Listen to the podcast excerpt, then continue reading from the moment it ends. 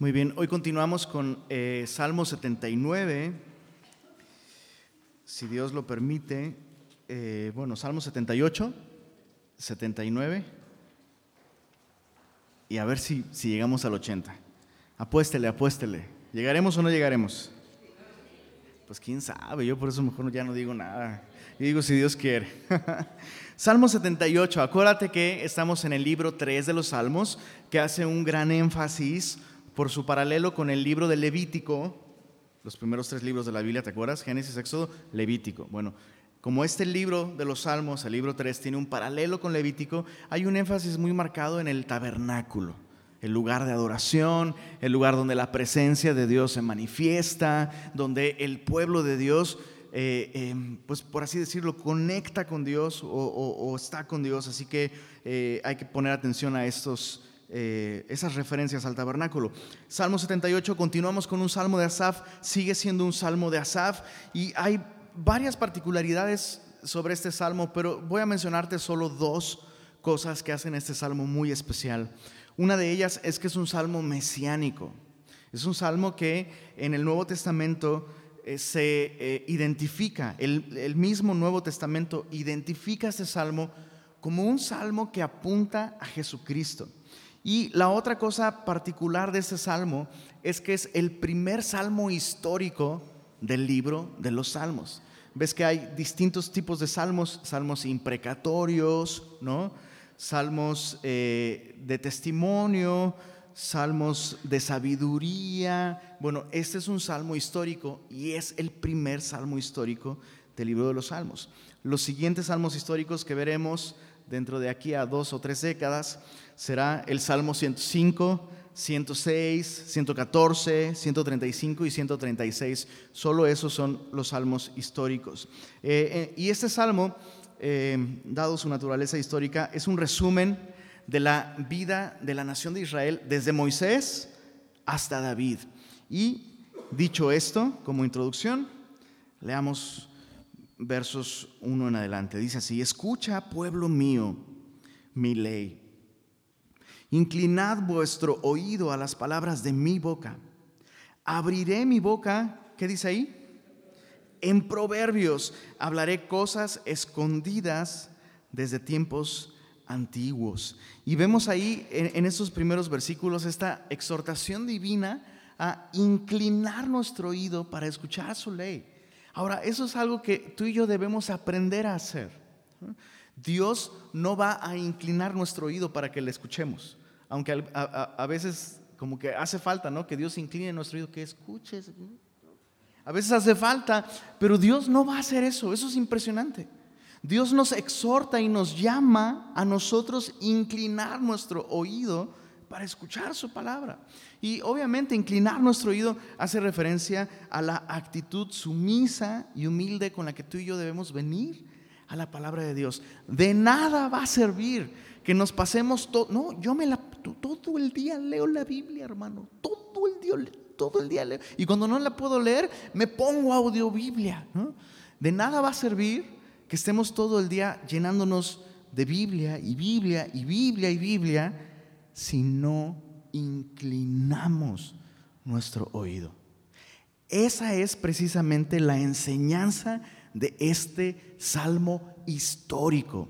La nación de Israel recibió el pacto, las promesas de Dios, recibió la escritura y dice el autor, eh, este autor en el Nuevo Testamento, el autor a los hebreos, dice, no les aprovechó el oír porque no oyeron con fe. ¿Se acuerdan? No les aprovechó de nada el oír porque no escucharon con fe. Entonces, nuestra fe ante la palabra de Dios comienza cuando tú y yo nos inclinamos ante ella. Cuando tú y yo venimos a ella no para saber si, si me gusta lo que Dios me dice hoy, ¿no? como si fuera galletita de la fortuna, ¿no? A ver, este, hoy te vas a tropezar. Ay, no, no me gusta. A ver, pásame otra. Vas a ser feliz. Ay, esta me encanta. Gloria a Dios, ¿no? No, la Biblia no es una galletita de la fortuna. Y cuando tú y yo venimos con esa actitud no inclinada ante ella, reconociendo que lo que ella dice es verdad y lo que yo pienso no es verdad, que estas no son opiniones o ideas o propuestas o teorías, sino es la palabra autoritativa de Dios. Esa es la actitud con la que Dios nos llama a venir ante su palabra. Y luego viene en el verso 2 este versículo que es precisamente el que hace mesiánico a todo este salmo. Dice, después de esta invitación a venir con oído inclinado, dice, abriré mi boca en proverbios, hablaré cosas escondidas desde tiempos antiguos. Allá en Mateo capítulo 13, solo apúntalo ahí, Mateo 13, versos 34 y 35. Mateo 13, versos 34 y 35. Solo apúntalo y te lo leo. Mateo 13, ¿cuál te dije? Eso, nomás quería ver si. Si sí habían apuntado. Muy bien.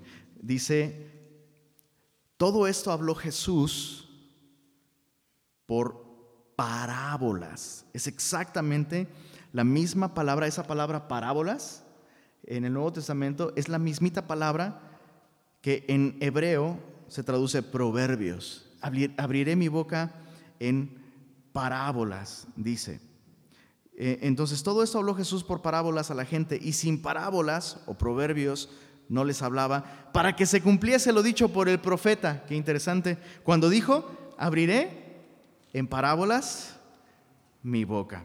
Muy bien, entonces este salmo lo que nos enseña es que cuando finalmente vino la, revelación encarnada de Dios, le habló a la gente en parábolas. Y aquellos que tenían el corazón inclinado entendían. Y los que no, pues no. Línea de lógica elemental, ¿no? Qué interesante. Porque, eh, y es, eh, es una pregunta que debemos hacernos. ¿Por qué Jesús enseñaría de un modo tan, pues diríamos nosotros, tan misterioso, tan complicado? Pues para proteger a la gente. Aquellos que realmente no tenían la disposición, la predisposición a obedecer su palabra y obedecer a su mensaje, pues, pues híjole, pues creo que habló de la crisis de, la agricultura, creo que muchas aves están comiéndose las semillas, ¿no? Y por eso no hay fruto, ¿no? Pero aquellos que sí tenían la predisposición a obedecer entendían perfecto. Sé de lo que está hablando Jesús. Nuestro corazón es como una tierra y su palabra es como una semilla. Y la condición de mi corazón, si mi corazón está duro, no voy a poder recibir su palabra. Satanás va a robarla de inmediato. Entonces, ¿cuál era la diferencia entre que unos entendieran y otros no? Unos venían con el oído inclinado. No tiene que ver con, capacidad intelectual, créeme, tiene que ver con la actitud del corazón. Entonces, eh, el pueblo de Israel falló en esto falló en escuchar la palabra de Dios con un oído inclinado. Vamos a ver, dice, regresando al Salmo 78, verso 3, las cuales hemos oído y entendido, que nuestros padres nos las contaron, no las encubriremos a sus hijos, contando a la generación venidera las alabanzas de Jehová y su potencia y las maravillas que hizo. Él estableció testimonio en Jacob, testimonio sigue siendo como una referencia a, la escritura, a, a su ley. Puso ley en Israel, la cual mandó a nuestros padres que la notificasen a sus hijos, para que lo sepa la generación venidera y los hijos que nacerán y los que se levantarán lo cuenten a sus hijos, a fin de que pongan en Dios su confianza y no se olviden de las obras de Dios, que guarden sus mandamientos y no sean como sus padres, generación contumaz y rebelde, generación que no dispuso su corazón ni fue fiel para con Dios su espíritu. Los primeros ocho versículos nos enseñan la primera responsabilidad que tenía la nación de Israel. La nación de Israel tenía la, la responsabilidad de proteger el futuro espiritual de la nación. ¿Cómo la nación de Israel protegía el bienestar espiritual para el futuro? A través de los hijos, a través de enseñarle a la generación venidera las palabras de Jehová. Y es algo bien interesante porque aún el día de hoy la iglesia sobrevive por este mismo principio. ¿Te has detenido a pensar esto? La iglesia siempre está a una generación de extinguirse. La iglesia siempre está a una generación de extinguirse. No va a suceder. ¿Por qué? Porque el Señor edifica su iglesia y las puertas del Hades no prevalecen sobre ella. Pero no, no, es, no está de más observar que la nación de Israel fracasó en esto. Fracasó en cumplir con este mandamiento de eh, eh, educar y criar a sus hijos en los caminos del Señor. Ahora, me llama la atención que hay cuatro propósitos específicos que Dios tenía en mente al, que, eh, al ordenar a los papás enseñarles la palabra a sus hijos. ¿Por qué le enseñamos a nuestros hijos la palabra de Dios?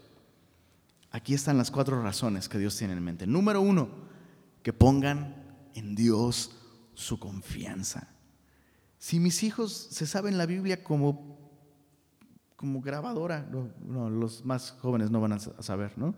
Pero bueno, si mis hijos se saben la Biblia de pe a pa, de memoria, pero no ponen su confianza en Dios, fracase.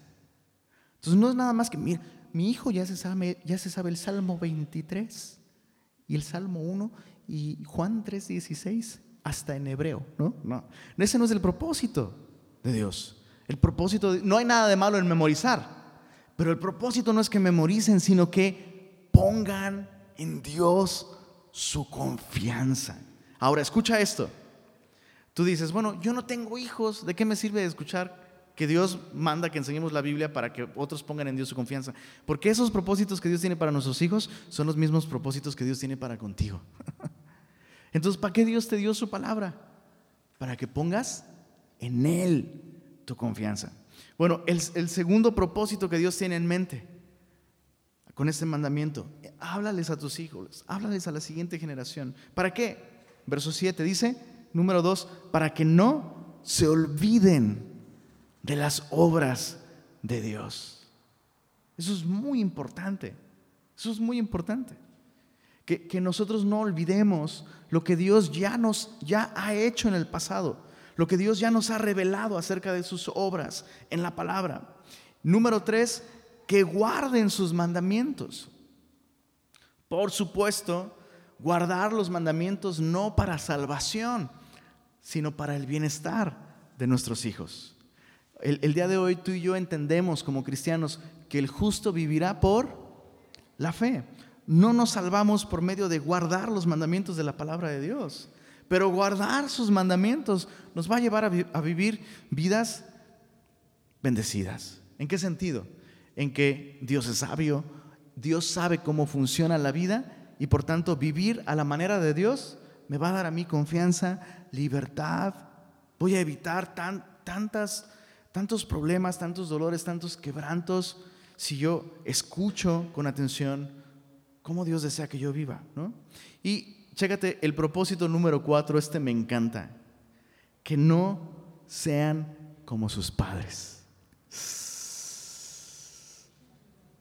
¿Cómo ves? ¿Cuántos papás dicen amén? Híjole, no, no, no, sé si te creo tu amén, bro. Como, que eso es lo que los papás anhelan, ¿no? No, que mi hijo sea como yo, ¿no?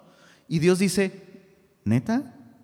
A ver, vamos a detenernos un poquito en lo que tú estás diciendo. ¿Neta quieres que tu hijo sea como tú? pues no te conoces, déjame te presento.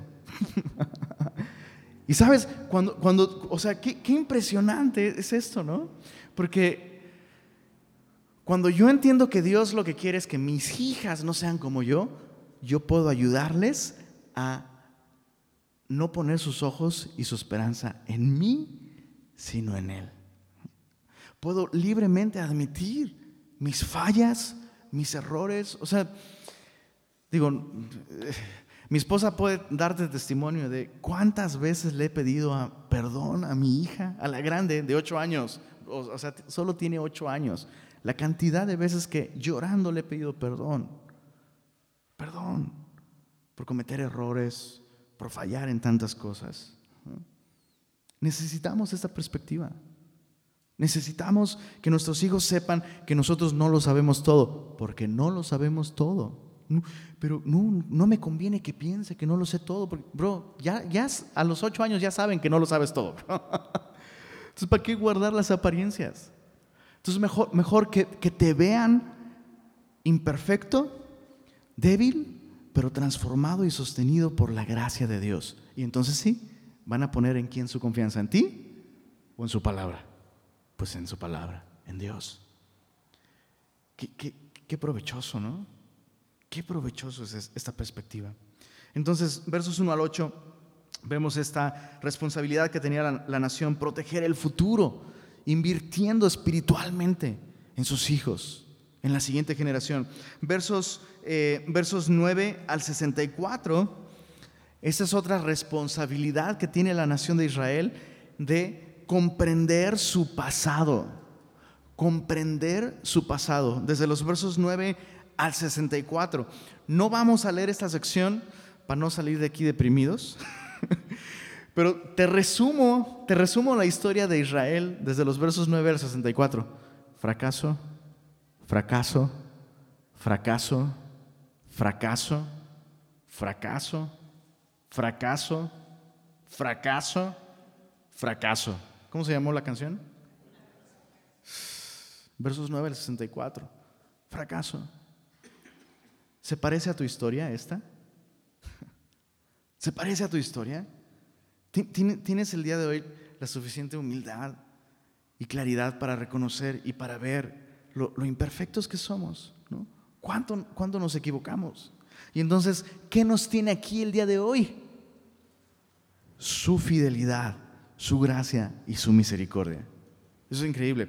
Eh, esa es otra cosa que constantemente, híjole, mi hijita a, los ocho años todavía piensa que soy el mejor papá del mundo. Entonces, dale unos años. Todavía piensa eso. Y con cierta frecuencia todavía dice, me encanta mi familia. Me encanta que tenemos una familia. Soy muy feliz. Y, y a veces, pues obviamente uno se ve tentado a decir, de nada, hija, de nada. Ah. Pero ¿sabes qué es lo que hago? Darle la gloria a Dios. Y, le digo la verdad. Y, es la verdad. Te, lo estoy diciendo delante de Dios a ti el día de hoy. Esa es la verdad. Yo no, yo no debería tener una familia. Yo no debería tener la esposa preciosa y maravillosa que tengo. No debería tenerla. No debería tenerla. Pero la tengo. Por gracia. Yo he fallado, yo he fracasado tantísimo. yo, soy, yo soy el sapo que se convirtió en, príncipe por el beso de la princesa. Yo no, merezco esta familia, no merezco ser feliz, no lo merezco. Y, trato de dejarle a mi hija claro eso. ¿Sabes qué es por gracia, mi amor? No soy yo, no es, no es que papá, no, pues es que tengo un buen papá. O sea, no tenemos un buen Dios. Y Dios ha sido bueno con tu papá, que es malo y que es imperfecto.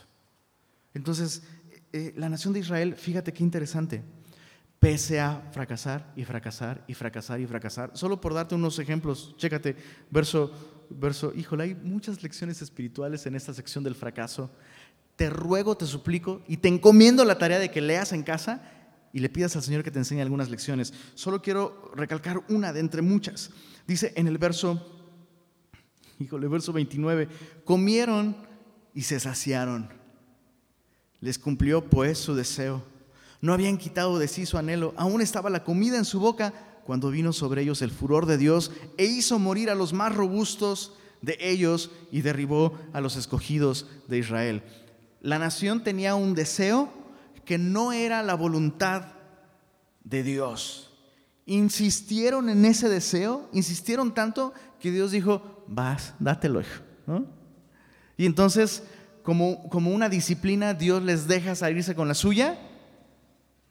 Y entonces Dios trae, Dios trae su ira, su furor sobre ellos, hizo morir a los más robustos, derribó a los escogidos de Israel. Con todo esto, ¿qué dice el verso 32? Pecaron aún. Siguieron yendo detrás de sus deseos y no detrás de la voluntad de Dios. Chicos, esto es muy importante. Muy, muy importante. Porque diluimos o estiramos conceptos bíblicos hasta un punto en el que ya no es bíblico, ¿no? Este clásico cuando alguien cumple años. ¿Qué le escribes en su Facebook o qué le dices cuando es su cumpleaños? Sí te lo sabes. es la felicitación cristianoide más popular.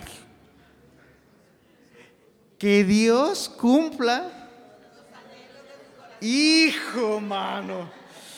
Y yo escucho eso y digo, la boca se te haga chicharrón. Pero tomamos esto de un versículo bíblico que dice, deleítate a sí mismo en Jehová y Él te concederá entonces, solo entonces y hasta entonces, las peticiones de tu corazón. Chécate cómo funciona ese principio bíblico. Deleítate en Jehová. Ok. Uh, me deleito. Dios es tan grandioso, Dios es tan bello, Dios es tan hermoso, Dios es digno, Dios es grande. ¿Qué deseas? A Dios concedido. ¿Se entiende? Si te deleitas en Dios, ¿qué va a desear tu corazón? Imagínate, uy, no, yo me deleito en la carne asada. Ay, te invito un, un ribeye. No, no, no, no, no, prefiero frijoles. Pues no te deleitas tanto en la carne asada. Entonces, chécate, chécate cómo mutilamos la Biblia a nuestra, a nuestra conveniencia. Que Dios te cumpla los deseos de tu corazón es bíblico. Sí, pero hay una condición. Deleítate en Jehová. Y el problema es que le decimos eso a personas que no se están deleitando en Jehová, bro. Cuando alguien no se deleita en Jehová, los deseos de su corazón son egoístas, en algunos casos pecaminosos, no siempre, pero definitivamente destructivos para nosotros. Aunque sean deseos no pecaminosos, pero todo lo que quiere es, no sé, todo lo que quiere es un ministerio, pero no es lo que Dios quiere para él. Todo lo que quiere es casarse, ¿Será malo casarse? ¿Será malo el ministerio? No, pero si la persona está deseando eso, sin que su corazón se deleite en Dios, está deseando algo para sí mismo. Y si consigue el deseo de su corazón, eso le va a destruir. Eso es lo que estamos viendo aquí. La nación está guiando su vida cotidiana en base a sus deseos, sin considerar la gloria de Dios, el plan de Dios, la palabra de Dios. Peligrosísimo peligrosísimo. Entonces, e, es como el perro, ¿no? Que desea alcanzar ese carro. Va detrás de él corriendo. ¿Qué va a suceder si lo alcanza y le, pega la mordida a la llanta, bro? ¿Qué va a suceder? Adiós, perro. Bueno, la nación de Israel así, bro, va detrás de sus deseos, como el perro va detrás del carro y alcanza a uno y le clava los dientes a la llanta. Bueno, ya va a aprender. Pues no, bro. Pasa otro carro y ¿qué crees que hace? Y así estamos como cristianos, bro. Yendo detrás de nuestros deseos. Dios les dio conforme al deseo de su corazón. Se dieron la revolcada de su vida. Y aún así no entienden, bro. Aún así siguen pecando. Siguen yendo detrás de su necio corazón. No aprendieron. Chécate el verso 34. Si los hacía morir, entonces buscaban a Dios. Híjole, ¿te suena? No, no, no. Ahora sí necesito de Dios porque estoy una broncota. No, no, no, sí, Señor, te prometo y te voy a seguir. Y te voy... Así, igualito. Buscaban a Dios y entonces se volvían solícitos en busca suya. Y se acordaban de que Dios era su refugio y el Dios altísimo su redentor. Pero le lisonjeaban con su boca y con su lengua le mentían, pues sus corazones, esos que les gobernaban con deseos, no eran rectos con él. Algo impresionante aquí. Hay una enorme diferencia entre alabar a Dios y lisonjear a Dios. ¿Cuál es la diferencia entre alabar a Dios y lisonjearle? ¿Cuál será la diferencia? Lisonjeas a alguien cuando quieres algo de esa persona, pero no cuando amas a esa persona. Y Dios nota la diferencia. Nosotros no podemos ver. Tú, ves a alguien en, en, la alabanza levantando sus manos y cantando con voz alta. Tú no sabes, tú y yo no sabemos, pero Dios nota la diferencia. La nota. Dice, este me está alabando, este lisonja. como la chilindrina con don Ramón, ¿no? o sea, ¿cuándo, le hablaba bonito a don Ramón? Ay, papito chulo, precioso, mi rey. ¿Y qué decía don Ramón? Pues, ¿Qué quieres, no? Te imaginas, o sea, qué triste que nos relacionemos, ahora sí que no seas como la chilindrina, bro. No seamos como la chilindrina. Busquemos a Dios, alabemos a Dios por quién es Él. No le busquemos solamente cuando estamos en medio de aprietos. Digo, estás en medio de aprietos, búscale. ¿Y sabes qué es lo increíble? Le vas a encontrar. Y te va a escuchar. Y te va a librar. Y va a tener misericordia de ti. Pero qué terrible seguir siendo el perro que va detrás de sus necios deseos destructivos y nunca aprende la lección. Entonces la nación de Israel tenía esta responsabilidad, comprender su historia. Nunca la comprendieron. Dicen por ahí que la definición de locura más exacta es repetir las mismas acciones esperando diferentes resultados. ¿no? Iba a poner un ejemplo, pero mejor no pongo ejemplos porque luego, luego piensan que uno los dice por alguien en especial y pues no. Verso, verso 65 al 72, tenemos la tercera sección de este salmo y vemos finalmente apreciar el presente. Entonces, versos 1 al 8, proteger el futuro, transmitiendo la palabra de Dios a la generación venidera. Esa era la primera responsabilidad de Israel. La segunda, comprender el pasado, aprender, aprender la lección de su historia llena de fracasos. Dios es fiel, nosotros no. Dios es bueno, nosotros no. No nos gobernemos por nuestros deseos, sino por su palabra. Y finalmente, versos 65 al 72, apreciar el presente.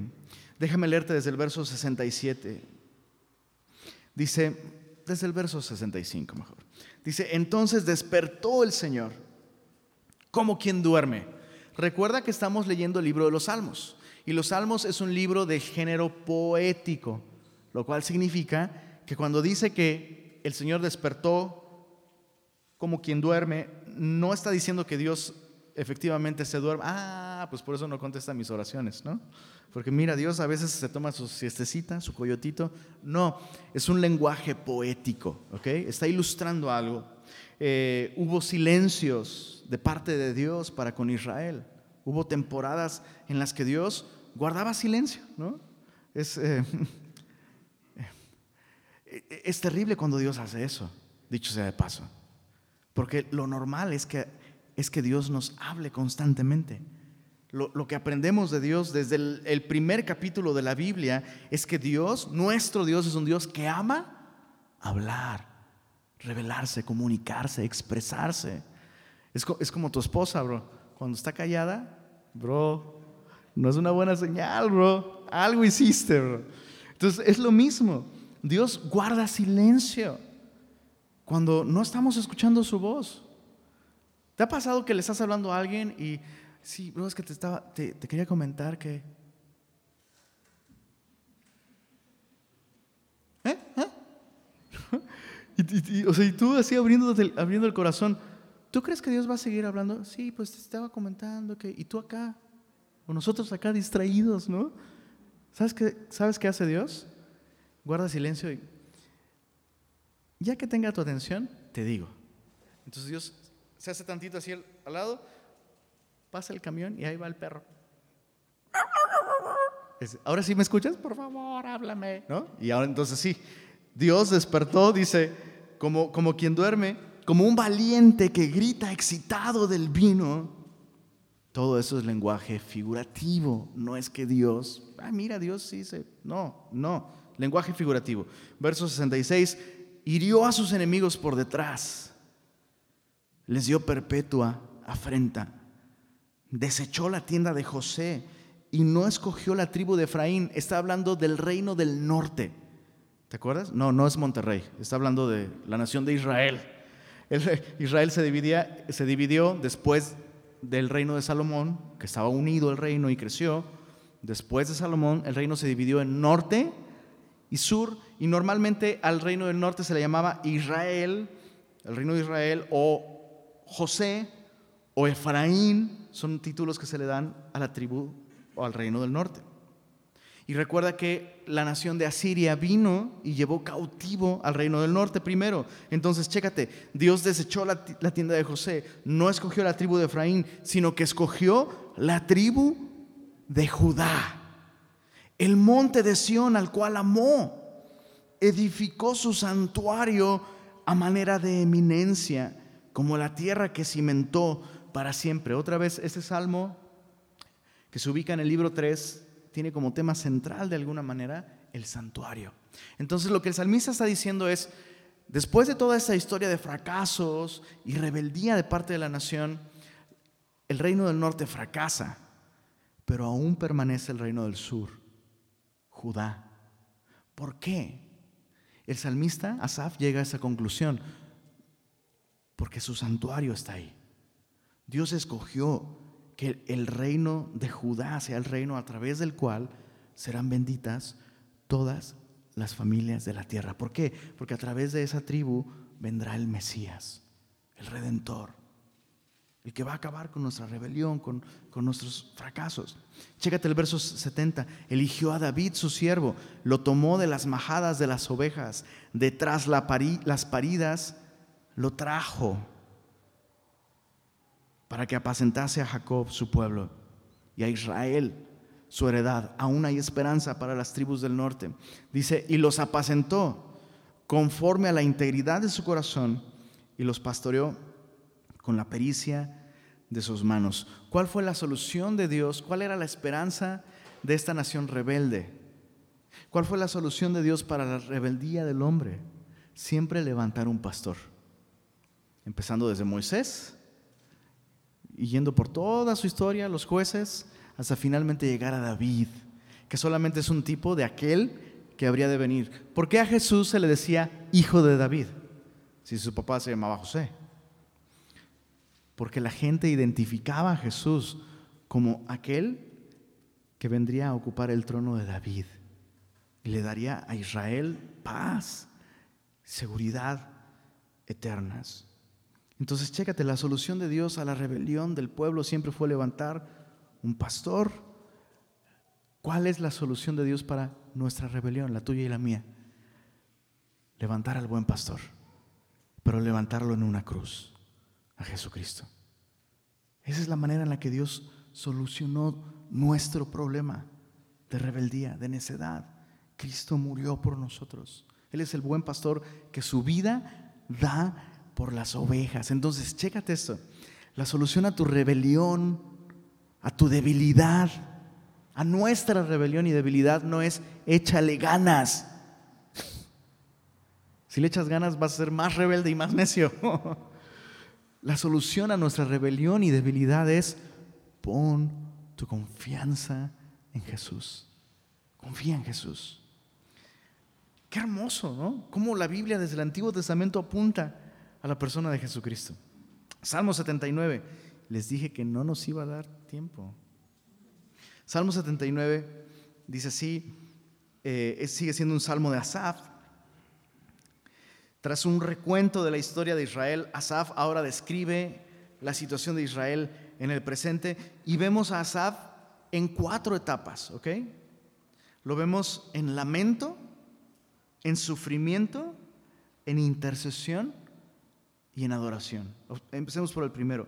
Veamos el, lamento de Asaf en los versos 1 al 4. Oh Dios, vinieron las naciones a tu heredad, han profanado tu santo templo, redujeron a Jerusalén a escombros, dieron los cuerpos de tus siervos por comida a las aves de los cielos, la carne de tus santos a las bestias de la tierra. Derramaron su sangre como agua en los alrededores de Jerusalén y no hubo quien los enterrase. Somos afrentados de nuestros vecinos, escarnecidos y burlados de los que están en nuestros alrededores. Es terrible. Esta situación que Asaf describe es terrible. ¿Qué pasó con el reino que aún estaba en la tierra prometida, el reino del sur, Judá? ¿Qué sucedió con Judá? fracasó también. fracasó también. Babilonia vino, conquistó la ciudad de Jerusalén, la sitió, eventualmente destruyó esa ciudad y se llevó cautivos. Eh, pues obviamente la, costumbre de Babilonia era llevarse al linaje real a su tierra, adoctrinarlos, y bueno, esa es otra historia que veremos cuando lleguemos al libro de Daniel. Pero Babilonia conquistó, pero algo interesante sucedió, Amón, Moab y Edom, que eran las ciudades vecinas del, reino de, de, Israel, comenzaron a literal hacer escarnio de la nación ante esta terrible tragedia. O sea, mira la descripción de todo eso, ¿no? Eh, profanaron tu templo, dice Asaf, dieron los cuerpos de tus siervos por comida a las aves, la carne de tus santos a las bestias de la tierra. Es terrible. Y dice finalmente, no hubo quien los enterrase. Entonces Asaf se lamenta, ¿no? se lamenta de la condición de la, tribu del sur. Y, hay, hay algo que aclarar aquí. El pacto de Dios con Israel especificaba que mientras cumplieran con el pacto, poseerían la tierra prometida. Entonces, lo que está sucediendo aquí con ellos es simplemente una consecuencia de ellos no guardar el pacto de Dios. Y hay una diferencia entre el pacto de Dios con Israel y el pacto de Dios con nosotros. El pacto de Dios con Israel era condicional. Si tú escuchas, si guardas mis preceptos que yo te mando hoy, bendeciré tu tierra, saldré a enfrentar tus enemigos, no habrá enfermedad en ti, ni mujer que aborte, ¿no? Eh, Dios promete todas estas bendiciones si Israel guarda el pacto.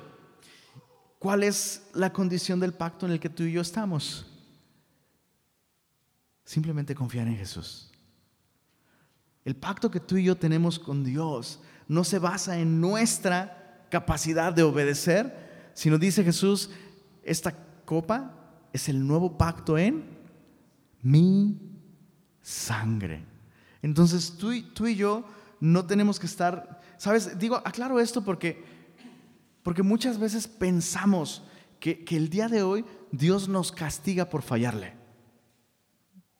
Si tienes al brother que se enferma de algo o le sucede algo terrible y luego, luego uno piensa, ¿no? Pues algún pecado no confesado, ¿no? Como si Dios nos, condicionara sus bendiciones a nuestra obediencia. ¿okay? Entonces, no es así. Nuestro pacto con Dios no es condicional, pero la Biblia sí nos enseña que es mejor sufrir haciendo el bien que haciendo el mal. Entonces, Dios no me va a castigar el día de hoy como cristiano. Dios no me va a castigar por mis pecados, porque entonces Dios estaría castigando el mismo crimen dos veces, lo cual sería injusto. Dios ya me castigó en Cristo, ¿ok? Pero Dios sí puede permitir que mis malas decisiones traigan consecuencias que vienen a ser una disciplina correctiva, no punitiva en mi vida. Entonces, importante aclarar esto. En el caso de Israel, ellos están, eh, Asaf se está lamentando de que Israel ha fracasado, no ha cumplido con su parte del, del trato y Dios honra su palabra. Dios dijo, mas si no cumples, tus enemigos vendrán, poseerán tu tierra, llevarán cautivos a tus hijos, destruirán tu heredad y Dios cumplió. Chicos, eso es importante. Eso sí, cuando Dios promete que Dios nos va a disciplinar si lo necesitamos, Dios no es como nosotros. ¿no? Que tienes al chavito así haciendo algo que no debe hacer. Y te dije que si hacías esto, te voy a disciplinar. Papito, te amo. bueno, lo dejamos para otra vez, mi amor. No, Dios sí cumple su palabra. No es para castigarnos, porque Dios ya nos castigó en Cristo. Qué increíble. Pero Dios sí nos corrige. Versos 5 al 8, vemos, ahora vemos a Asaf en sufrimiento. Al, experimentar la ira de Dios, Asaf expresa que está sufriendo. ¿Hasta cuándo, Jehová? ¿Estará, ¿Estarás airado para siempre? ¿Arderá como fuego tu celo? Derrama tu ira sobre las naciones que no te conocen y sobre los reinos que no invocan tu nombre, porque han consumido a Jacob y su morada han asolado. No recuerdes contra nosotros las iniquidades de nuestros antepasados vengan pronto tus misericordias a encontrarnos, porque estamos muy abatidos. Es importante aclarar aquí que Dios es un Dios celoso. Es algo que hemos eh, recientemente Dios ha traído a nuestra atención esto. Dios es un Dios celoso, pero Dios no es celoso por inseguridad o por sentido de inferioridad. Hay varias cosas que la Biblia nos enseña que Dios cela. Una de ellas eh, es su nombre. Dios es celoso de su nombre. Eso puedes verlo en Ezequiel 39, verso, verso 25. Ezequiel 39, 25. Dios es celoso de su nombre. Y entonces, ¿por qué dice aquí que el celo de Dios está ardiendo sobre Israel y lo está consumiendo? Porque Israel porta el nombre de Dios. Y la nación de Israel ha fracasado en darle a Dios la gloria que su nombre merece. Entonces lo que Dios hizo fue hacer que su celo ardiera y está consumiendo a la nación. Por eso el salmista dice, ¿hasta cuándo arderá tu celo sobre nosotros? Ahora, es importante recalcar esto. Ya lo mencionamos hace un momento. No es la iglesia la que vino a tomar el lugar de Israel. Eso se enseña mucho el día de hoy. Israel fracasó y ahora la iglesia vino a tomar el lugar de Israel. Eso es mentira. No es la iglesia la que vino a tomar el lugar de Israel, es Jesús quien vino a tomar el lugar de Israel. ¿Ok? Todo lo que Israel tenía que hacer como nación, ¿quién, quién logró llevarlo a cabo? Dios le dijo a la nación de Israel, te he puesto por luz a las naciones. ¿Quién vino a cumplir esa, esa función? Aquel que dijo, yo soy la luz del mundo. Dios trata a Israel como su viña amada, la vid de Dios. Dios, Dios la trajo, la plantó, ahorita lo vamos a ver. ¿Quién cumplió con, esa función de ser esa vid que da fruto, que bendice a las naciones? Aquel que dijo, yo soy la vid verdadera. Entonces es importante aclarar esto porque, insisto, el día de hoy Dios disciplina, pero Dios no castiga a sus hijos. ¿ok?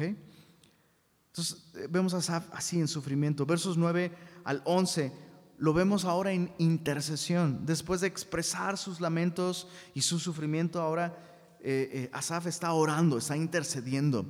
Y vamos a ver lo que él pide en medio de su sufrimiento. Dice así, verso 9, ayúdanos, oh Dios, de nuestra salvación, por la gloria de tu nombre, y líbranos, ¿y qué dice ahí? Perdona nuestros pecados por amor de tu nombre. ¿Por qué dirán las gentes, ¿dónde está su Dios?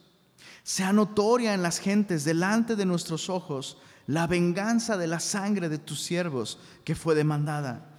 Llegue delante de ti el gemido de los presos, conforme a la grandeza de tu brazo, preserva a los sentenciados a muerte. Me llama mucho la atención el verso 9. Ora pidiendo el perdón de pecados por amor de su nombre. Es lo primero que Él pide, salvación. Pero no dice, sálvanos de nuestros enemigos primero, sino dice, perdona nuestros pecados. Sin importar qué situación te encuentres viviendo tú el día de hoy, tu mayor problema es el pecado. Eso es así siempre. Y algo que a mí me consuela mucho es darme cuenta de que Dios ya solucionó mi mayor problema a través de Jesucristo. Entonces el, salmista oraba, se requería mucha fe para pedir a Dios que Dios perdonara sus pecados. Ya no tenían templo, el templo fue destruido, ya no había un sacerdote rociando la sangre sobre el propiciatorio. Pero el salmista tiene una fe impresionante y ve mucho más allá, hasta la persona de Jesucristo y su obra en la cruz del Calvario. Tú y yo pedimos perdón de pecados desde el otro lado, cuando el precio ya fue pagado. ¿No es increíble esto? O sea, mi mayor problema, tú y yo ya vimos cómo Dios lo solucionó en Cristo. Entonces, solo quiero recalcar algo. Dice, em, leamos otra vez el verso 9, dice, al final, líbranos y perdona nuestros pecados. ¿Qué dice ahí? Por amor de tu nombre. ¿qué significa pedir en el nombre de Jesús? Eso es algo que hemos enseñado y probablemente yo creo que cualquier iglesia cristiana te enseña esto, que cuando oramos, oramos en el nombre de Jesús. ¿Qué significa orar en el nombre de Jesús? ¿Será que, eh, no sé, es como, imagínate esa escena, alguien ora y solo dice amén al final y no dice en el nombre de Jesús? ¿Será que esa oración será escuchada? Algunos dicen sí, algunos van a decir no, porque no dijo en el nombre de Jesús. Decir en el nombre de Jesús es como darle el send al mensaje de WhatsApp para con Dios. ¿no? ¿Será que así funciona decir en el nombre de Jesús? Que, es como, que es como un conjuro o una línea mágica para que... ¿no? Y, imagínate, estoy pidiendo algo y luego escuchas a cristianos orando cosas tan chistosas, ¿no? Y, luego, en el nombre de Jesús, en el nombre de Jesús, en el nombre de Jesús. Y es casi, casi como si el cristiano estuviera obligando a Dios. Sé que lo que yo estoy pidiendo no es de acuerdo a su voluntad, pero estoy pidiendo en el nombre de Jesús, ¿eh? En el nombre de Jesús. Y, como si Dios dijera, no, en el nombre de Jesús, no, ahora voy a tener que hacerlo. ¿Será que así funciona? Pedir en el nombre de Jesús significa pedir como Jesús pediría pedir como Jesús pediría. Déjame darte un ejemplo, una ilustración de esto. Esto puede revolucionar la manera en la que oramos, chicos. De verdad. Entonces, antes de decir en el nombre de Jesús, revisa lo que estás pidiendo. Lo que estás pidiendo es lo que, lo que Jesús pediría en oración a su Padre. Medítalo antes de, antes de decirlo, bro. Antes de decirlo, piénsalo muy bien. Te voy a poner un ejemplo para ilustrar esto. Si un día tú vas con mi esposa y le dices, oye Lupita, es que este, me mandó Lenin, vengo en el nombre de Lenin, que si me puedes dar un café con dos de azúcar y una de, leche.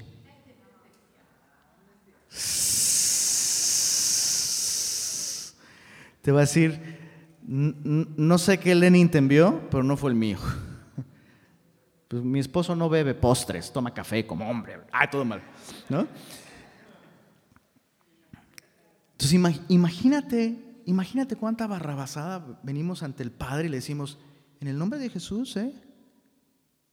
Y Dios te diría, no sé, no sé qué Jesús estás teniendo tú en mente, pero ese no es mi hijo. Eso no es lo que mi hijo pediría. Mi hijo incluso diría, ¿no? mas no lo que yo quiero, sino lo que tú.